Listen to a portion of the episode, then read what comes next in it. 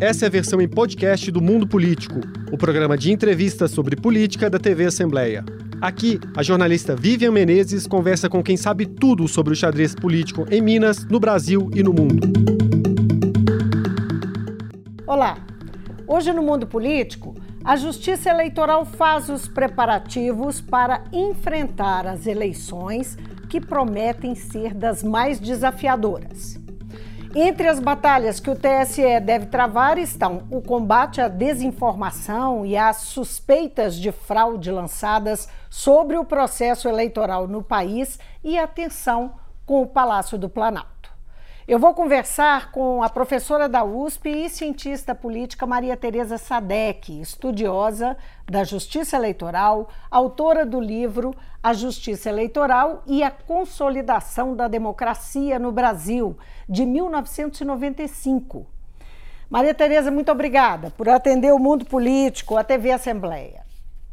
É um prazer estar com vocês. Maria Tereza, esse é um ano eleitoral que é um momento peculiar, não é? 90 anos de história.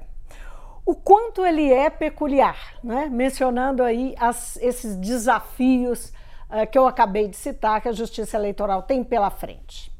Olha, ele é peculiar no sentido de que há muitos anos já se acredita na justiça eleitoral e o que tem acontecido nessas eleições, nessa eleição que nós vamos enfrentar esse ano e é, na verdade, um discurso, uma narrativa contra as, a, a, até o modo de administrar e de computar os votos. Isso nós não assistimos há muito tempo, porque desde que a justiça eleitoral foi fundada, na verdade, nós temos uma verdade eleitoral que, vem, que não vem sendo contestada. No entanto, este governo, desde que assumiu, vem contestando como uma narrativa a fidelidade dos resultados. Isso significa dizer que a Justiça Eleitoral tem um trabalho imenso nessas eleições. E nós já vimos que desde o começo deste ano e até desde o ano passado, a Justiça Eleitoral vem apresentando para os cidadãos o quanto ela é importante, o quanto o nosso modelo tem sido adotado em vários países do mundo, copiando a nossa urna eleitoral. Uhum. Voltando um pouquinho, olhando um pouco para o passado, para a nossa história, há algum momento que é, se rivalize com esse que nós estamos vivendo, ou que seja, que, que tenha paralelo? Não, os paralelos são muito frouxos, se você quiser saber, porque nós tivemos, uh, numa época, quer dizer, depois da existência da justiça eleitoral, não, porque a justiça eleitoral nasceu em 1932 para garantir a fidelidade da vontade do eleitor, ou seja, aquilo que o eleitor está expressando seja de fato reconhecido. Mas depois que nós tivemos a urna eleitoral, a partir de 1996, nós não temos nenhum paralelo, porque as, as na verdade, a urna pode ser avaliada, a urna pode ser, uh, ela é, é aberta, os partidos têm possibilidade de ver como é que isso vem sendo feito, então não tem paralelo mesmo. Você diria que a, a consolidação da justiça eleitoral no país está de alguma forma ligada à, à redemocratização? Nós podemos fazer essa, essa ligação? Eu acho que sim. Você sabe que a justiça eleitoral teve um papel muito importante na redemocratização do país, quando ela, na verdade, afirmou a possibilidade do colégio eleitoral ter como um dos seus como candidato um candidato da oposição. Então, a partir daí, a justiça eleitoral tem um papel muito importante e nós podemos até dizer, a justiça eleitoral é um ramo do judiciário muito bem avaliado pela população como um todo. Você mencionou o papel da justiça eleitoral no colégio eleitoral, é, que permitiu, ah, enfim, a, a, a, entrega do poder civil a, a, não é, no Brasil. Sim, que foi Ao a eleição poder civil, de Neto. Isso, isso. Como, como, como é que foi esse exatamente? O que, que a, a Justiça Eleitoral fez que afiançou esse voto do Colégio Eleitoral? Porque não se acreditava que o, o, a oposição poderia apresentar um candidato e ele concorrer de fato. E foi o que aconteceu. A, a Justiça Eleitoral disse que havia legitimidade nessa campanha e que, portanto, Tancredo Neves poderia competir com o então candidato do governo, que era o Paulo Maluf. Você relaciona os ataques à justiça eleitoral à, à perda que uh, o debate sobre a, a, perda de qualidade da democracia, que a gente isso vem essa discussão está na pauta. Uh, os ataques podem ser relacionados a essa uh, perda de qualidade? Sim, claro. Veja o seguinte: uh, nós estamos enfrentando esse tipo de ataque há algum tempo já, não é neste ano, desde o ano passado. Aliás, é bem dizer, desde a eleição deste último governo, nós vemos enfrentando isso. E, e mais importante, é a primeira vez que as redes sociais têm importância numa eleição. Porque até a eleição anterior, muito bem, elas tinham um papel, mas não um papel tão significativo. A ideia das fake news ou notícias falsas que vêm sendo uh, divulgadas não tinham a importância significativa que elas vêm tendo. Aliás, eu diria que na eleição norte-americana do Trump, elas também tiveram um papel muito relevante. Agora, Aqui no Brasil, isso é utilizado como um recurso para aquele ou para aqueles que consideram que tem chance de vir a perder a eleição. Hum. Falando de ataque, é, que inclusive as fake news são usadas é, muito nesses ataques à justiça eleitoral, é, a justiça eleitoral vai ganhar nesse ano uh, diante da, do que a gente já viu até agora, você pode dizer que a justiça eleitoral vai ganhar esse ano um lugar de alvo na, na, na eleição? A eleição ela já ganhou. envolve ela a, as é campanhas. Sim, as campanhas elas não é, adotam alvos uh, quando elas querem, uh, no, no calor da disputa. A justiça eleitoral vai se manter como alvo, então? Ela já ganhou esse papel de alvo. Ela vem sendo, ah, de alguma forma, atacada há muito tempo. Tanto é que nós temos várias campanhas da justiça eleitoral, nós temos também a, a questão das fake news que estão na mão do Supremo, e o atual presidente da justiça eleitoral já disse isso com todas as letras quando tomou posse. Nós não vamos permitir a proliferação de fake news, ou seja, de notícias que não sejam verdadeiras. Aliás, a notícia de que a justiça, de que as urnas eleitorais podem de alguma forma ser falseadas, ser de alguma forma controladas, ela é absolutamente irreal. Uhum. Então, a ideia de que você está negando uma realidade, uma realidade que pode ser comprovada. Existe, existem instrumentos de averiguação das urnas. Ela é aberta à participação de partidos, tanto governistas quanto de oposição. Ela é aberta à participação de, de averiguação de todo e qualquer cidadão. E depois, como as urnas não são de fato interligadas, não tem mecanismo possível de adulteração do voto. Uhum. Quando uh, surge essa discussão sobre um, né, os ataques, uh, normalmente os grupos bolsonaristas que promovem esses ataques, é, inclusive sobre, uh, sobre a liderança do próprio presidente da República, invoca a liberdade de expressão, o que seria assim, digamos, parece uma incongruência, não é? é? Em se considerando que a liberdade de expressão é um ativo caro da democracia. Como é que você entende essa, é, esse discurso é, é, em relação aos ataques à justiça? a justiça eleitoral? Olha, nenhum direito é absoluto. Todos os direitos têm limites. Ou seja, qualquer direito que você tenha é um direito que tem algum limite, ele não é ilimitado. Da mesma forma, o direito de liberdade de expressão, ele tem limite. Qual é esse limite? Eu não posso ferir a partir desse direito aquilo que feriria a crença nas possibilidades reais de expressão do voto do eleitor. Então, todos os direitos têm limites. O meu direito individual de ir e vir tem limite.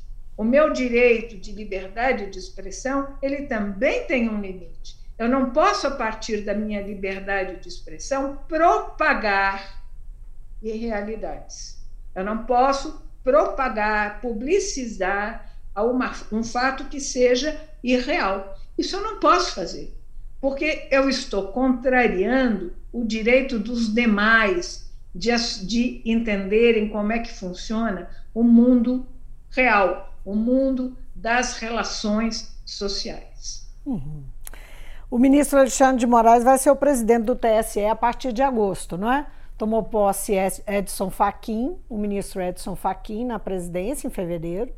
E uh, Alexandre de Moraes toma posse, que também é ministro do Supremo, toma posse em agosto, a partir de 17 a 18 de agosto, salvo engano.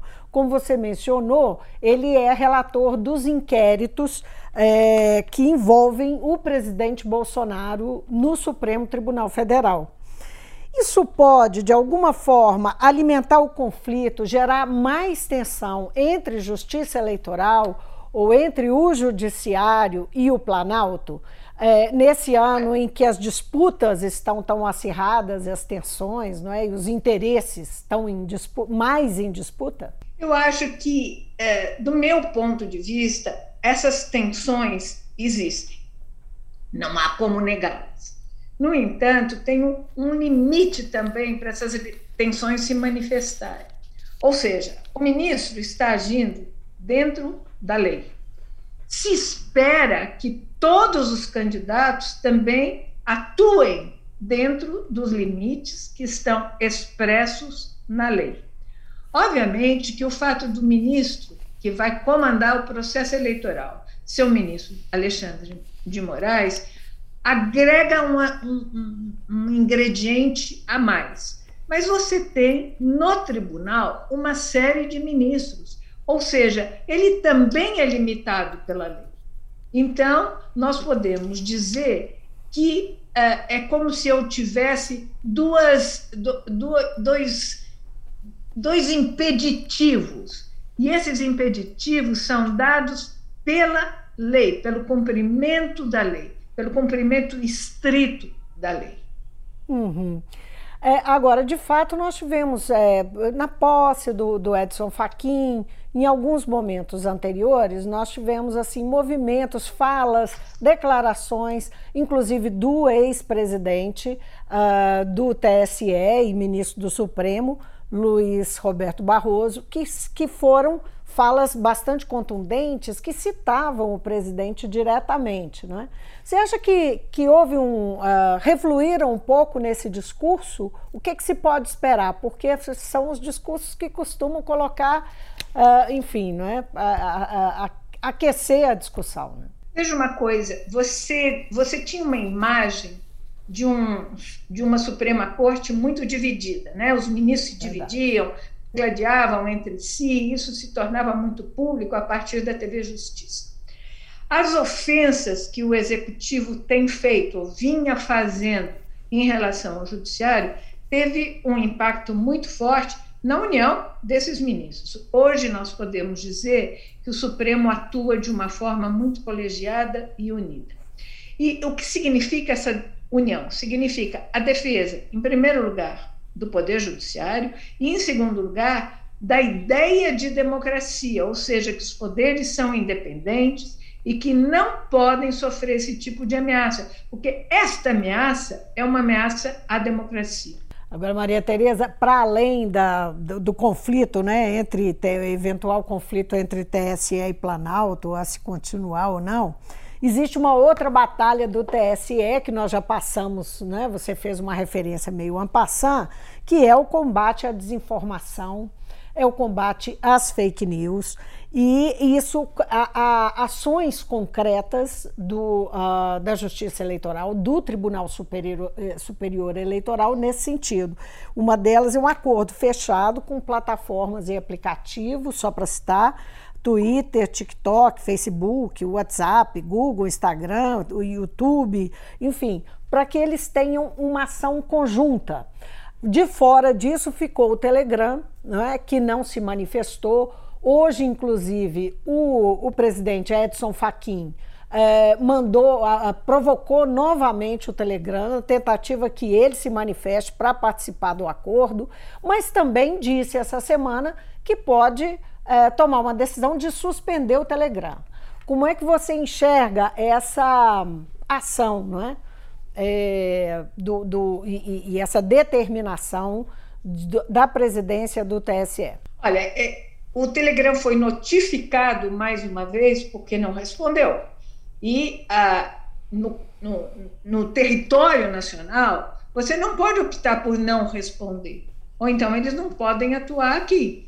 O fato é que os demais aplicativos responderam e se comprometeram. Então, se espera que todos os aplicativos respondam da mesma forma. Você acredita que o TSE vai ter como, uh, do que você acompanha, vai ter como garantir que esse acordo funcione? É difícil, né? Nós não podemos também ser irrealistas achando que as, todas todos os aplicativos, todas as redes sociais não vão divulgar notícias irreais, não, não combatam de alguma forma o negacionismo. Isso é difícil de você assegurar, mesmo porque o controle das redes sociais é um controle muito difícil. Eu diria até que é improvável que se controle inteiramente. Mas é importante também que você tenha esse tipo de alerta que você tenha é, um tipo de discurso que diga que isso não vai ser tolerado, que isso será criminalizado, que isso será judicializado e, em consequência, criminalizado. Porque se você não tiver nenhum tipo de alerta, a probabilidade dessas notícias serem divulgadas e expandidas é muito mais alta. Embora se saiba da dificuldade. Ou seja, se tem um desafio pela frente. E os ministros estão mandando um recado que eles enfrentarão esse desafio. Até onde se vai isso, nós não sabemos.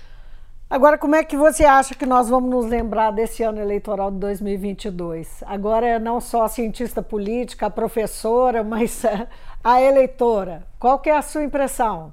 Que é um ano muito difícil, porque é, nós estamos partindo há algum tempo já de uma situação de muito radicalismo, de muito extremismo. Então, ou você tem isso ou tem aquilo, ou você tem a direita ou tem a esquerda. Essa situação é muito ruim para a qualidade da democracia.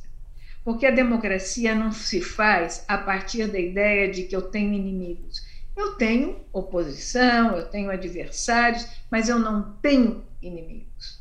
A ideia de inimigo é a ideia da guerra, não é a ideia do da ideia de você ter um consenso, de você chegar a algum tipo de embate que seja um embate típico da pluralidade democrática. A ideia de democracia implica em divergência, mas não em radicalismo que um tem que ser excluído para que o outro sobreviva. Então, isso é muito importante, é um recado que nós temos que dar para todos os cidadãos deste país, que nós não temos inimigos, nós temos adversários, nós temos oposição, mas a democracia vive da tolerância, da pluralidade, da ideia de que o outro não será eliminado. O máximo que pode acontecer é você ter o outro como alguém que você está torcendo para ele se tornar minoria e não maioria. Mas a ideia de maioria e minoria são ideias fundamentais numa sociedade que se quer e que luta pela democracia. Então é como se eu dissesse assim: a democracia admite graus. Nós estamos vivendo um momento que esses graus têm sido têm sofrido retrocessos. Retrocessos por quê? Porque nós estamos convivendo com esse tipo de radicalismo, de extremismo, em que o outro é visto como inimigo e não como adversário. Uhum. Nesse cenário, você acredita, só para a gente fechar a nossa conversa, uh, que um, a justiça eleitoral, que a instituição né, é, da justiça eleitoral pode uh, ser alterada de alguma forma para o futuro? Não é? Essas digamos, esses desafios podem de alguma forma marcar a justiça eleitoral ou a percepção que se tem dela? No mundo inteiro, nós temos dois modelos de, de, de, de, controle das eleições. Ou é um modelo político, ou é como nós adotamos, e que o paradigma é até a Costa Rica, em que você tem uma instituição distante da luta partidária que controla o processo ali, controla e administra, quer dizer, desde as candidaturas, desde você ter a, a, a ideia de título eleitoral, até a, a, você olhar como é que os votos se distribuíram e, e você diploma os dos eleitos, né? Então nós temos dois modelos que se opõem. Um é o modelo político que é baseado na, no próprio membros do legislativo controlando o processo eleitoral, e outro é o modelo que nós adotamos desde 1932, que é esse modelo que se afasta da luta político-partidária, e você tem um, um, um órgão do Poder Judiciário encarregado disso. Eu acho que isso é alguma coisa que deveria ser consolidada.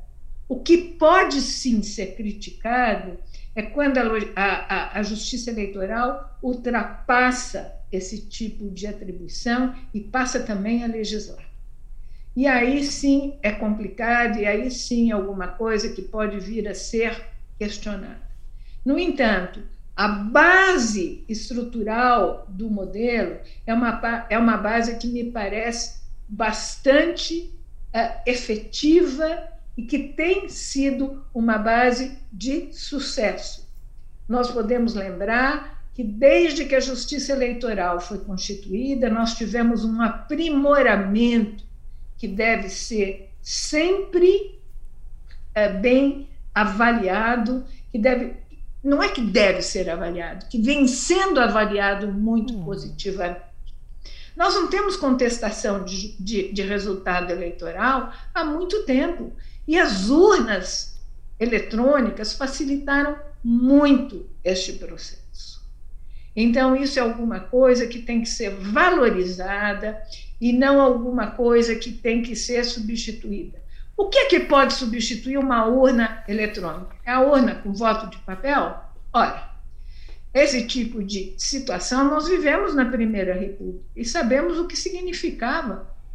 Nós temos uma situação hoje que é elogiada internacionalmente. Nós temos resultados eleitorais num tempo que é um tempo recorde, sobretudo para as eleições majoritárias. Você conhece o eleito quase que imediatamente após encerrar o processo de votação.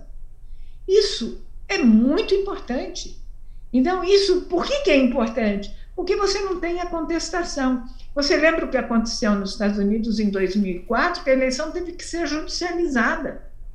Aqui nós não temos esse processo de judicialização ao final do processo, porque se acredita na lisura do processo eleitoral, do processo de votação. Maria Tereza, foi um prazer conversar com você. Muitíssimo obrigada por essa contribuição, por falar conosco. Não foi um prazer estar com vocês. Eu acho que é meu dever como cidadã prestar esse tipo de depoimento e, de, e dizer com todas as letras que nós temos um mecanismo de administração do processo eleitoral que é um caso de sucesso no Brasil. Muito obrigada. Eu conversei com a professora da USP, cientista política Maria Tereza Sadek. Nós falamos sobre os desafios da justiça eleitoral nas eleições de 2022, quando a instituição completa esse ano 90 anos. Então, obrigada pela companhia e até amanhã. O Mundo Político é uma realização da TV Assembleia de Minas Gerais. Nessa edição, produção de Randy Hazuki. A edição de áudio é de Tarcísio Duarte e a direção é de Alevi Ferreira. Você pode seguir o Mundo Político nos principais tocadores de podcast. Assim, você não perde nenhuma edição do programa. Para assistir a essa entrevista e aos outros conteúdos da TV Assembleia, acesse almg.gov.br/tv.